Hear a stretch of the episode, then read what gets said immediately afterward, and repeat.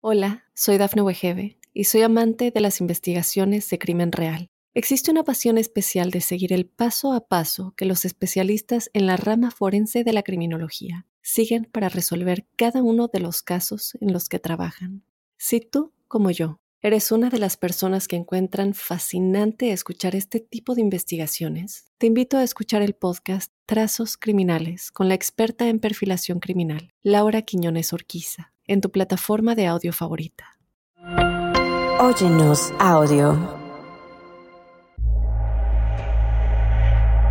Elisa Margaret McNally, quien pasaría la historia como Lizzie Holiday, nació en 1859 en Irlanda, donde tuvo una infancia temprana completamente normal. Cuando era una niña, su familia emigró a los Estados Unidos y al cumplir 20 años de edad, contrajo matrimonio.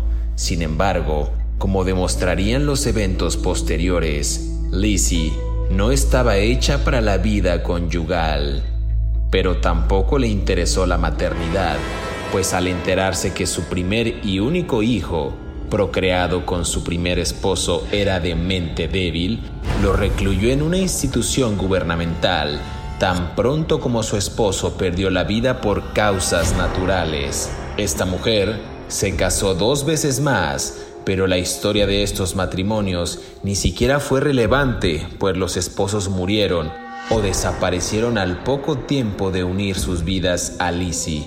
Algo realmente sospechoso. ¿Estás listo para conocer su historia? No tengas miedo, que ya empezó. Crímenes de terror.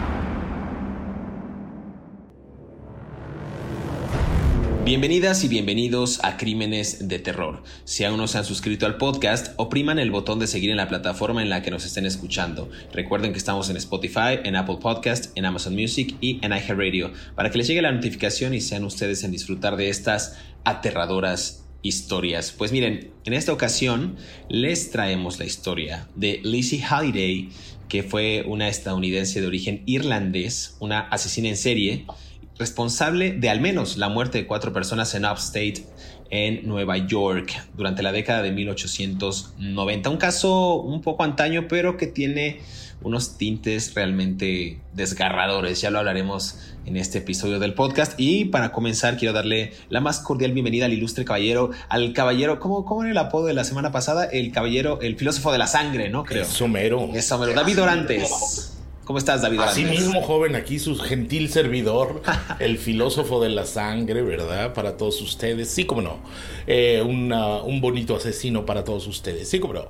Eh, este, este personaje del que vamos a hablar hoy me interesa mucho por muchas razones. Primero que nada porque es un caso añejo, ¿no? Segundo, porque fue la primera mujer condenada a morir en la silla eléctrica en los Estados Unidos, que no la ejecutaron, spoiler alert, ¿no? Como se dicen los chavos ahora, ¿no? Como dicen los... La, chaviza. los millennials. Spoiler alert, este, eh, mis sobrinas fresas, ¿no? Este, fifis. Entonces, um, mm, pijas, ¿no? Para nuestra audiencia de España, ¿no? Este, no, la, no murió en la silla eléctrica, pero sí la condenaron y luego pues alguien se compadeció de la pobre mujer y la dejaron en, una institución psiquiátrica. Eh, una mujer inmigrante que llegó a los Estados Unidos como buscándose la vida, irlandesa. Eh, pero si quieres, vamos poco a poco. Tú eh, introdúcenos en el, en, el, este, en el bonito arte de la historia, porque la historia fue arte primero que ciencia. ¿No? No olvidemos que Clio era una de las musas, ¿no? De los griegos, la musa de la historia. Entonces, eh, empecemos por la historia y luego em, vamos con todos los hechos detallados de esta pobre mujer, ¿no? Pues mira, a mí me, impactó cuando propusiste el tema porque pues hay por ahí una ilustración de esta mujer, de Mrs. Holiday, pero está, parece una mujer como demente, una mujer eh, fuera de sus cabales. Se, bueno, está loca, se parece que está loca, pues, pero se ve muy, con una mirada de, intriga, como, como, no sé, no sé, como, como fuera de este mundo esta mujer. Pero bueno, decías tú bien que en, en 1894 fue sentenciada a, a, muerte en la silla eléctrica, pero su pena fue conmutada y pasó su vida el, eh, pasó el resto de su vida en un hospital psiquiátrico. A ver, ¿quién era Lizzie Halliday? Originalmente Elisa Margaret McNally. Nació alrededor dicen que de 1859, no hay una fecha exacta, eh, es, es, un estimado según los expedientes y archivos que consulté en el condado de Antrim en Irlanda. Para esto, la familia de Lizzie Halliday se mudó a Estados Unidos en algún momento entre sus 3 y 8 años de edad. Dicen, cuando ella tenía, eh, vamos a hacer la cuenta rápidamente, se supone que ella tenía 20 eh, años de edad, se casó en Greenwich, Nueva York, con un hombre conocido por el alias de Charles Hopkins, siendo su nombre real Ketspul Brown. Esto es como los primeros eh, indicios que se tiene de, ella, la primera parte de la historia y vida temprana de esta mujer, Lizzie Halliday. ¿Tú cómo lo ves, David Orantes, para entrar en materia? Sí, este, no sé si es el primer esposo. Mira, esta mujer, primero que nada, en 1918 cuando la empezaron a juzgar por sus crímenes, la describió el periódico New York Times como la peor mujer en la faz de la tierra, ¿no? Hay, hay que notar algo, en ese tiempo la psicología no era una ciencia tan avanzada como ahora, pues, ¿no? Que sigue siendo una ciencia en pañales. ¿no? O sea, la psicología, estoy hablando de la psicología científica, no estoy hablando ni de Freud, ni de Lacan, ni, ni, ni de la gente que se sienta con una pipa a escucharte durante dos horas y no resuelve nada de tu vida, ¿no? Estoy hablando de psicología científica. Eh, porque bueno, es un debate amplio de si Freud y Lacan son realmente psicólogos o no, y si sus métodos funcionan o no, pero este es un, podcast de crimen, no de psicología científica. Entonces, mm, la psicología científica es una ciencia realmente muy nueva. Entonces, con menos de 200 años de historia probablemente, o mucho menos incluso. Eh, antes los médicos eran los que trataban a los pacientes mentales y mucho antes eran los filósofos los que trataban a los pacientes mentales, ¿no? Eh, si usted quiere saber algo más de esto, lean a, Bruno Marinov, mi amigo, y él les puede eh, ayudar con su libro Más Platón y menos Prozac. Bueno, el caso es que esta mujer ya tenía algún tipo de perturbación mental desde que llegó. Además, se agravó la situación porque mucha gente ahora está en los Estados Unidos muy orgullosa de su herencia inmigrante, ¿no? Pero nos, no, nos acordamos que en, de inmigrante europea, ¿no? Quiero decir, eh, yo estoy muy orgulloso de ser un inmigrante, pero no nos acordamos que en esa época, a finales del siglo XIX, principios del XX, los inmigrantes irlandeses eran muy maltratados en los Estados Unidos, ¿no? Eh, eran escoria, literalmente, los, los vilipendiaban, los se burlaban de ellos, algunos ni siquiera hablaban buen inglés, hablaban gaélico, ¿no? Entonces eso creaba una tensión social muy fuerte, además eran pobres, pobrísimos, ¿no? Porque venían de una gran hambruna, la, creo que se llamó la hambruna de la patata, si no mal no recuerdo, este, pero no me, no me, no me hagan caso. Entonces esta pobre gente, como mucho, como en toda la historia de la humanidad, pues dejó su tierra para buscar un mejor porvenir en, en estos, en estas tierras, ¿no? Muchos de, de los que ahora odian a los inmigrantes hispanos que llegan a Estados Unidos, curiosamente son descendientes de estos inmigrantes que vinieron de Irlanda, ¿no? Entonces, o de otras partes de Europa. Entonces, esta mujer encontró aquí en los Estados Unidos una nueva vida, pero con un choque cultural. Además, estamos hablando de que en esa época las mujeres pues eran posesiones para muchos varones, ¿no? Y todavía lo siguen siendo en algunas regiones del mundo y no me voy a meter en problemas con la gente de Irán, ¿verdad? Pero bueno, o de Irak. Este, pero él, o de otros países como Afganistán, este, que no me van a dejar entrar, por supuesto. Ni a Rusia. Este, entonces, para mucha gente, las mujeres eran, son posesiones, no tenían ni, ni voto. O sea, tú decías lo que te tenían que hacer. Entonces, imagínate esta mujer con problemas mentales, quién sabe cuáles, porque nunca se le diagnosticó con seriedad, con un choque cultural terrible, pobreza, mal comida, malnutrida probablemente sin conocer bien a todo, y llegas a este país donde además tú buscas el futuro y te tratan bien, hermano, tienes el cóctel para volverte loco o loca, ¿no? O, lo, o loque, para hablar en este en diálogo, este, ¿cómo se dice? políticamente correcto ahora, ¿no? Que somos amigues, ¿no? Entonces, este, entonces esta pobre mujer se podía poder volver loca o loque, ¿verdad? Entonces hay una serie de componentes en su vida donde la arrojan literalmente a una situación de, estrés emocional que no todo el mundo está capacitado para soportar o enfrentar sin consecuencias en, de, en detrimento de tu salud mental, ¿no? Totalmente de acuerdo. Como otro dato que bien mencionabas de la gran hambruna irlandesa, sí fue conocida como la la crisis de la patata o de la papa. Fíjate que leía que se cobró más de un millón de personas y empujó a emigrar a otro millón y medio. Y justo entre esas familias pues, se encontraba los padres de Lizzie Halliday.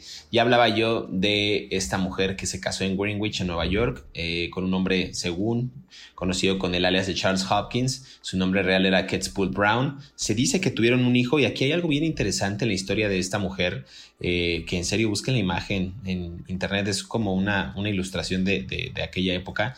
Parece una mujer muy, muy loca. Pero bueno, eh, dice que tuvieron un hijo y que el hijo acabó en un orfanato. Entonces, aquí está interesante porque en 1881, después de la muerte de este hombre Charles Hopkins, se casó con un, eh, con un hombre pensionado, un pensionista llamado Artemus Brewer, pero él también murió menos de un año más tarde. Tuvo un tercer marido también, Iran Parkinson, que la abandonó en su primer año de matrimonio y después terminó casándose esta mujer con George Smith, un veterano de guerra que había servido con eh, Brewer, quien era este segundo esposo, ¿no? Entonces, pues a ver, aquí hay varios intentos por la mujer de casarse. Eh, no sé si también por la época se estilaba mucho a que pues se tuviera un marido o que las relaciones fueran demasiado conservadoras y era obligación o era imperativo que, como bien decías, la mujer se quedara con un hombre en Estados Unidos. Pero a ver, David, déjame hacer una pausa antes de que me avientes ahí el chor mareador y regresamos a Crímenes de Terror para seguir conversando acerca de Lacey Holiday. No se despegue.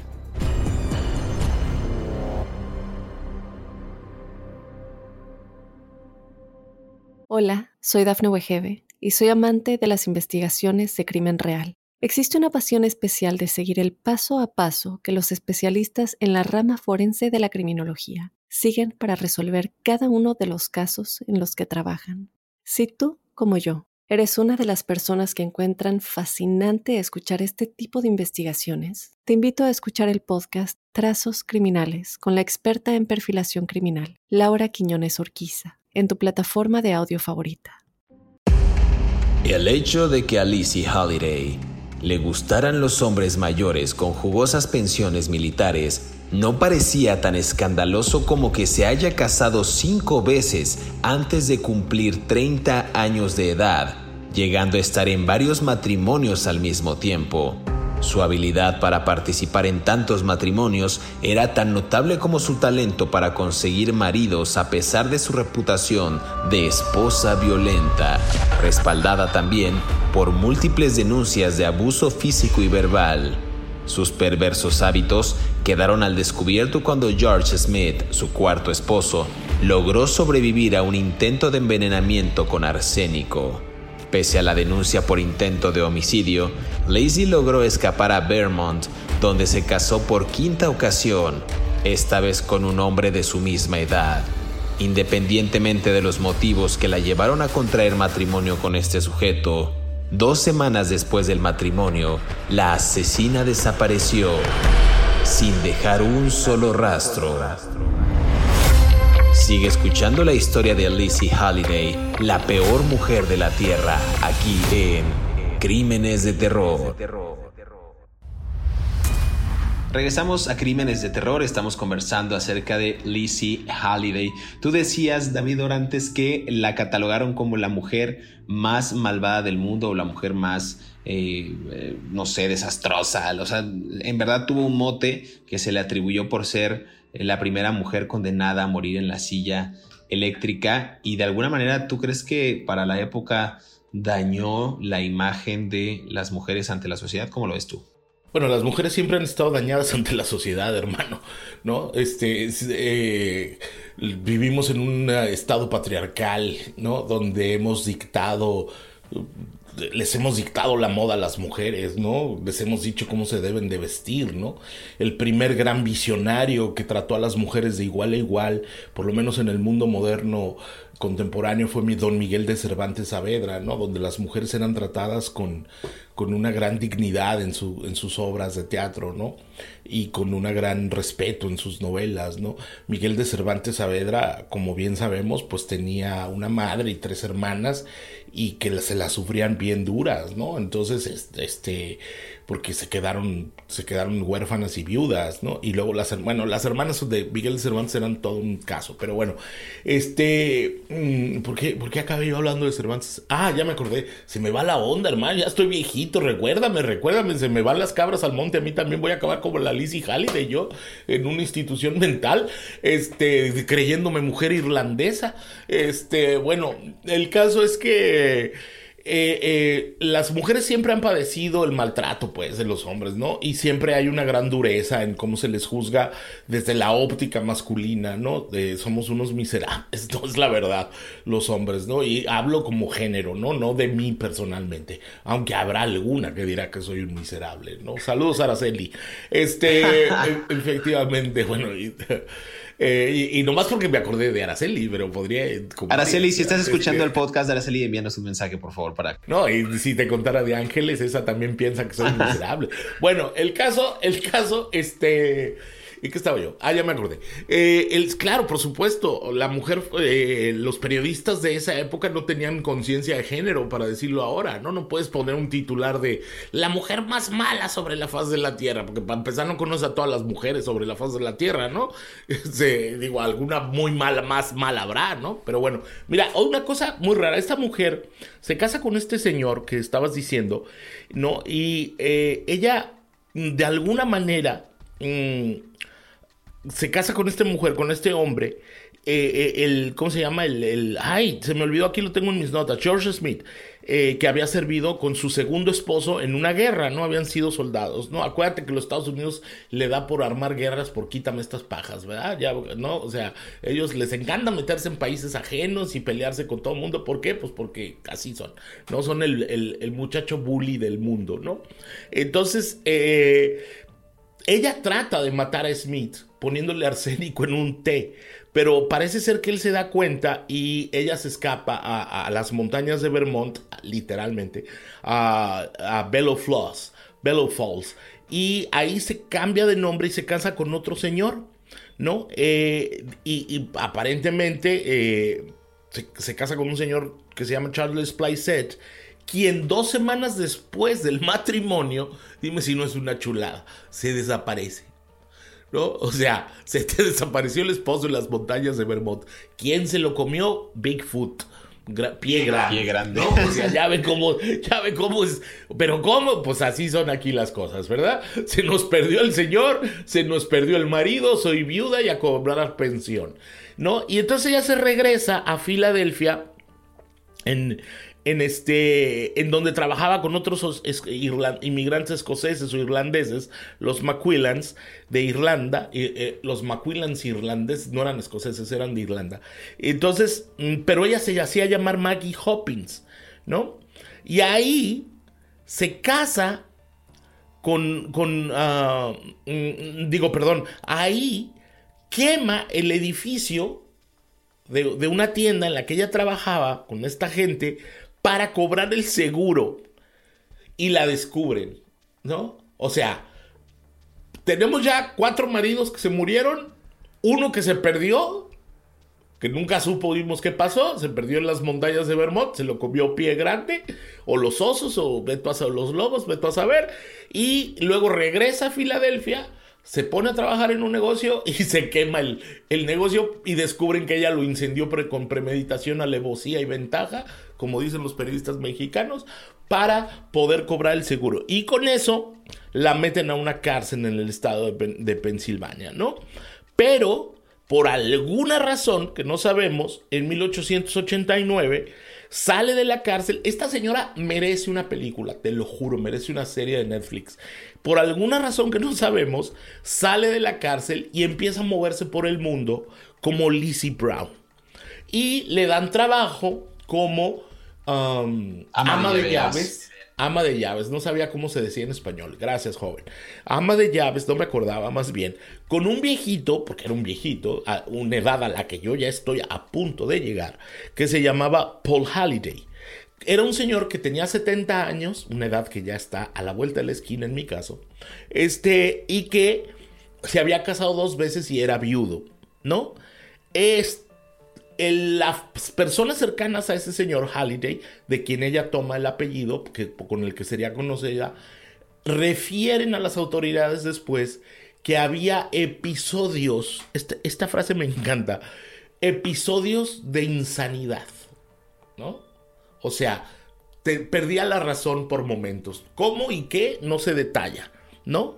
Eh, pero, después de dos años de matrimonio, ¿te acuerdas que ella ya tenía cierta afición por quemar cosas? Y había quemado el edificio, ¿no? Bueno, dos años después del matrimonio con este venerable señor, el, el, el, este, ¿cómo se llama? El Halliday, el viejito, el, eh, que además también ¿Qué te andas casando a los 70 años con una mujer? ¿Ya para qué?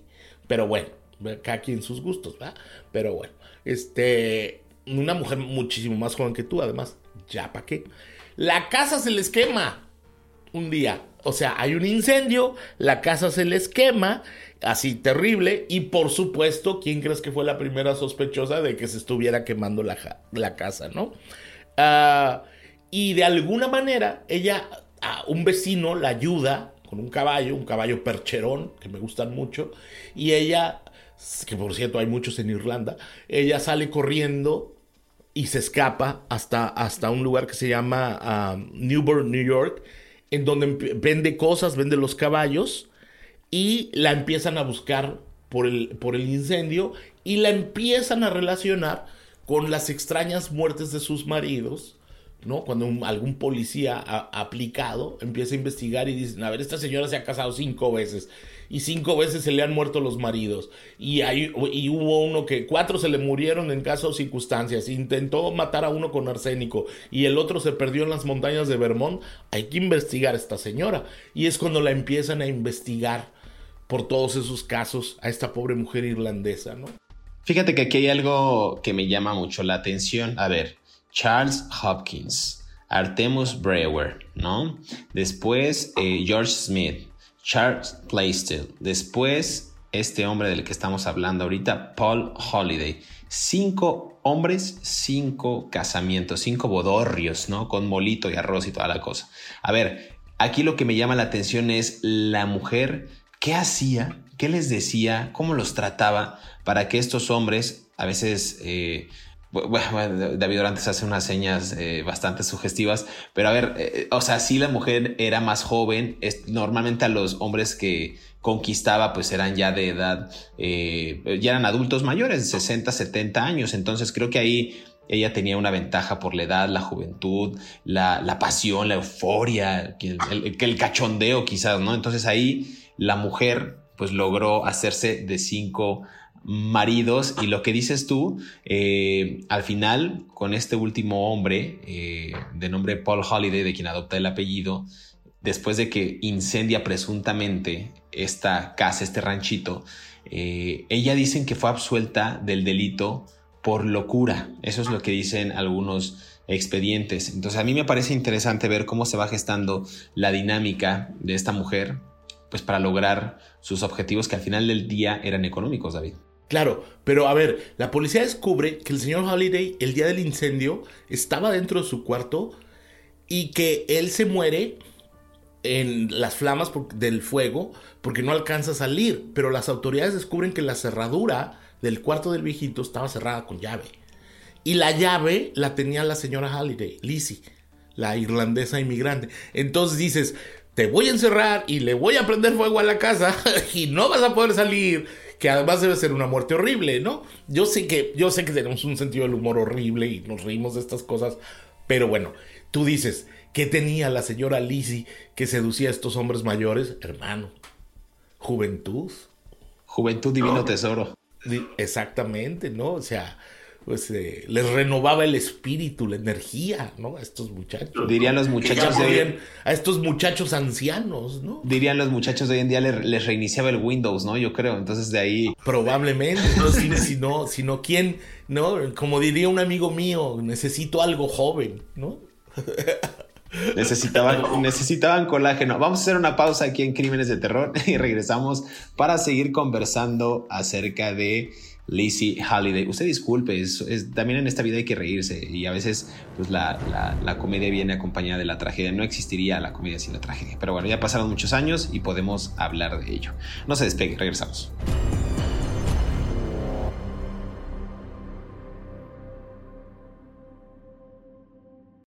Hola, soy Dafne Wegebe y soy amante de las investigaciones de crimen real. Existe una pasión especial de seguir el paso a paso que los especialistas en la rama forense de la criminología siguen para resolver cada uno de los casos en los que trabajan.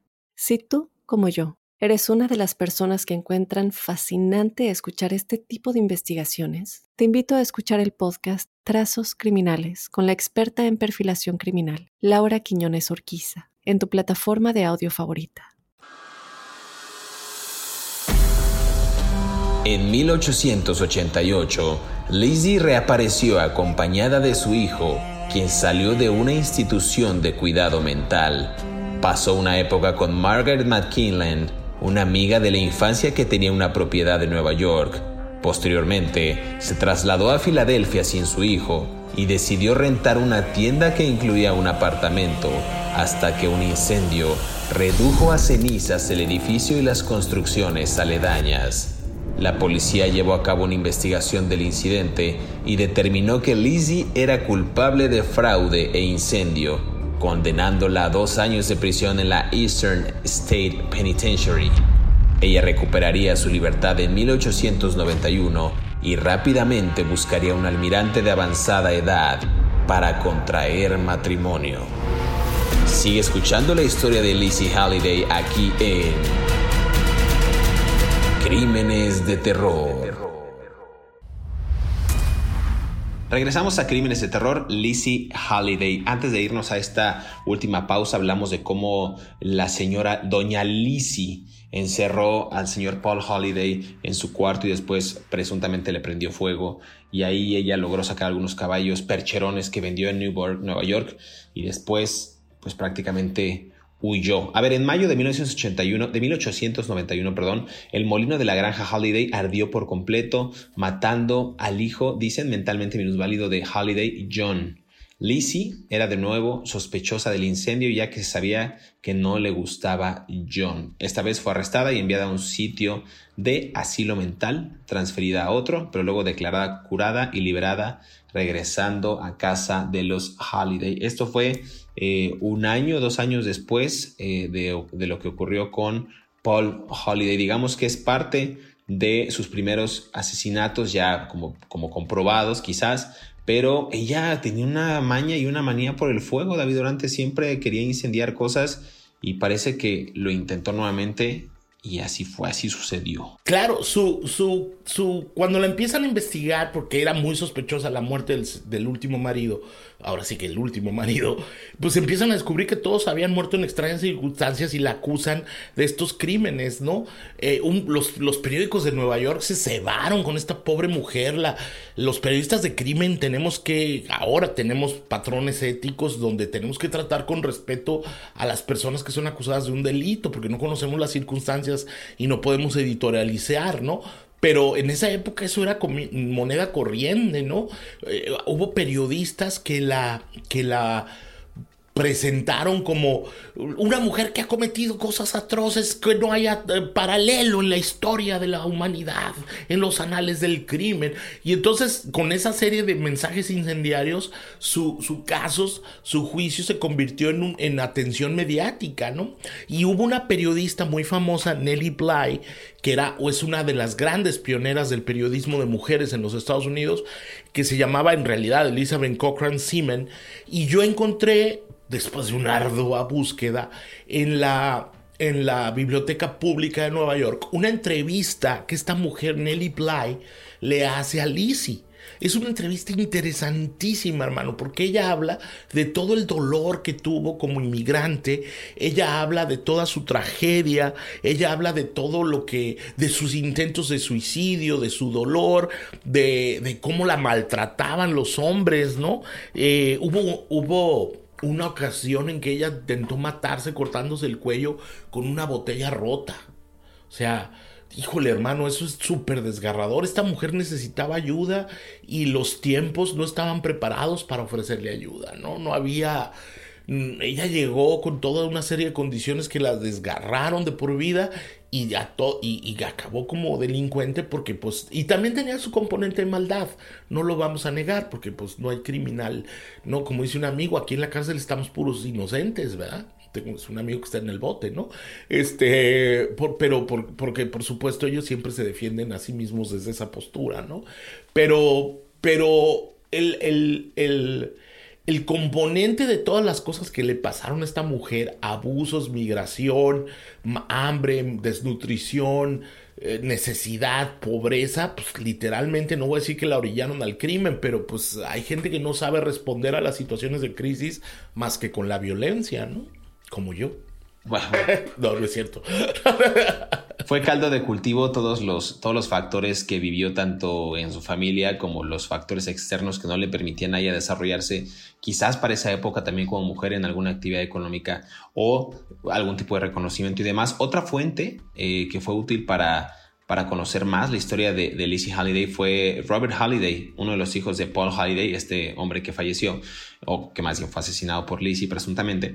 Eh, y, también hay personas que dicen que el alguacil del condado eh, también desató una ola de especulaciones a la prensa cuando Lizzie dijo que presuntamente estaba relacionada con los crímenes que en aquella época eran conocidos por... Eh, o con el nombre o con el sello de Jack el Destripador, ¿no? Nunca, nunca se logró hacer una conexión, pero esa era como una de las especulaciones porque sabemos que las autoridades tienen esa manía por encontrar rápidamente a un culpable y creo que Lizzie fue la víctima perfecta o ese chivo expiatorio para dirigir la atención hacia esta, hacia esta mujer. Esto no tiene sentido, quizás, pero era parte de las especulaciones de las autoridades, David. Imagínate, o sea, a esta pobre mujer irlandesa la estaban acusando de haber matado hasta el marido que tuvo, a un supuesto marido que tuvo en Irlanda y que ella decía, pues yo ese señor ni lo conocí, o sea, ¿cómo es posible? Pero pues al perro, ahora sí que como dice el refrán mexicano, al perro más flaco se le cargan todas las pulgas, ¿no? Si le iban a, le iban a echar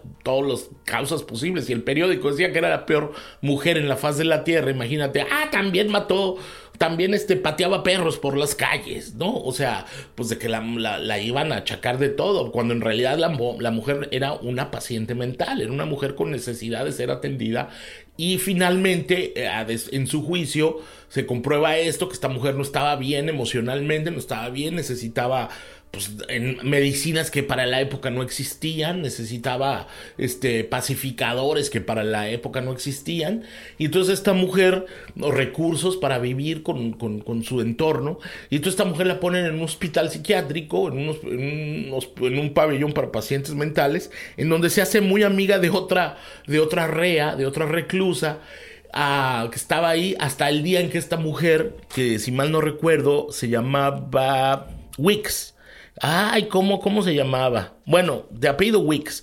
Y esta mujer un día la sacan de la cárcel porque ya, ya terminó su tratamiento psiquiátrico, la liberan. y parece ser que Lizzie se hizo, ¿cómo se llamaba?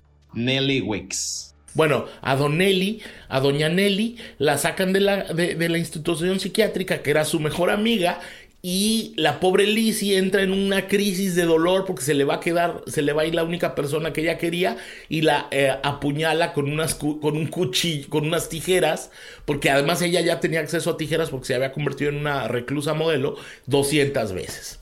¿no? Eh, ya le habían conmutado la pena de muerte por eh, la pena de muerte por silla eléctrica, por eh, pasar el resto de su vida en una cárcel para, para, para, reclusos mentales, hasta que, bueno, ataca a la pobre mujer, a la pobre doña Nelly, con 200 ataques de, de, las tijeras, hasta que finalmente la pobre este, Halliday die, muere.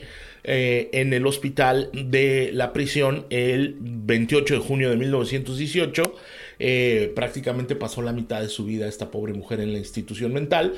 Un caso que es realmente dramático, doloroso y que merece poner más atención sobre muchas cosas. El trato a los inmigrantes, el trato a las mujeres y el trato de los medios de comunicación hacia las personas que son acusadas de delitos. Y sobre todo esto último, ¿no? Que queda como un legado eh, para mal para esta mujer, para Nelly, eh, para Lizzie, perdón, eh, cuando ella fallece el 28 de junio de 1918, el New York Times la informa del deceso y la describe como la peor mujer del mundo, ¿no? igual habla sobre cómo debieron o debían o ya deben de tratar a los asesinos en serie, a las víctimas, a todos con un respeto, eh, independientemente del caos que hayan generado dentro de la sociedad. Creo que la sociedad también misma debe de darle la oportunidad a la gente de, reinsertar, de reinsertarse perdón, eh, en la sociedad y también el Estado debería de brindar las, las condiciones necesarias para que ellos no terminen como asesinos en serie mediante la intervención médica oportuna, ya sea eh, por alguna afección física o por algún problema mental. Este fue el caso de esta mujer, Lacey Holiday, aquí en Crímenes de Terror. David Orantes, muchas gracias. Eh, queremos también agradecer a toda la gente que nos escucha cada sábado. Recuerden suscribirse, darle botón de seguir y dejarnos una reseña en Spotify, en Apple Podcast, en Amazon Music y en iHeartRadio. Por favor, también síganos en nuestras redes sociales. Pueden encontrar a David Orantes en Facebook, en Twitter bueno, ahora X y a mí también me pueden encontrar en X antes Twitter como José Luis Montenegro y también en Instagram. Muchas gracias, nos escuchamos en el próximo episodio de Crímenes de Terror.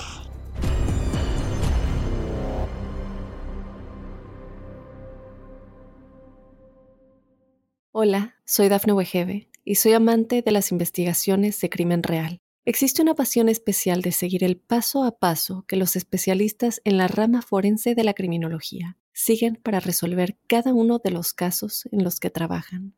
Si tú, como yo, eres una de las personas que encuentran fascinante escuchar este tipo de investigaciones, te invito a escuchar el podcast Trazos Criminales con la experta en perfilación criminal, Laura Quiñones Orquiza, en tu plataforma de audio favorita.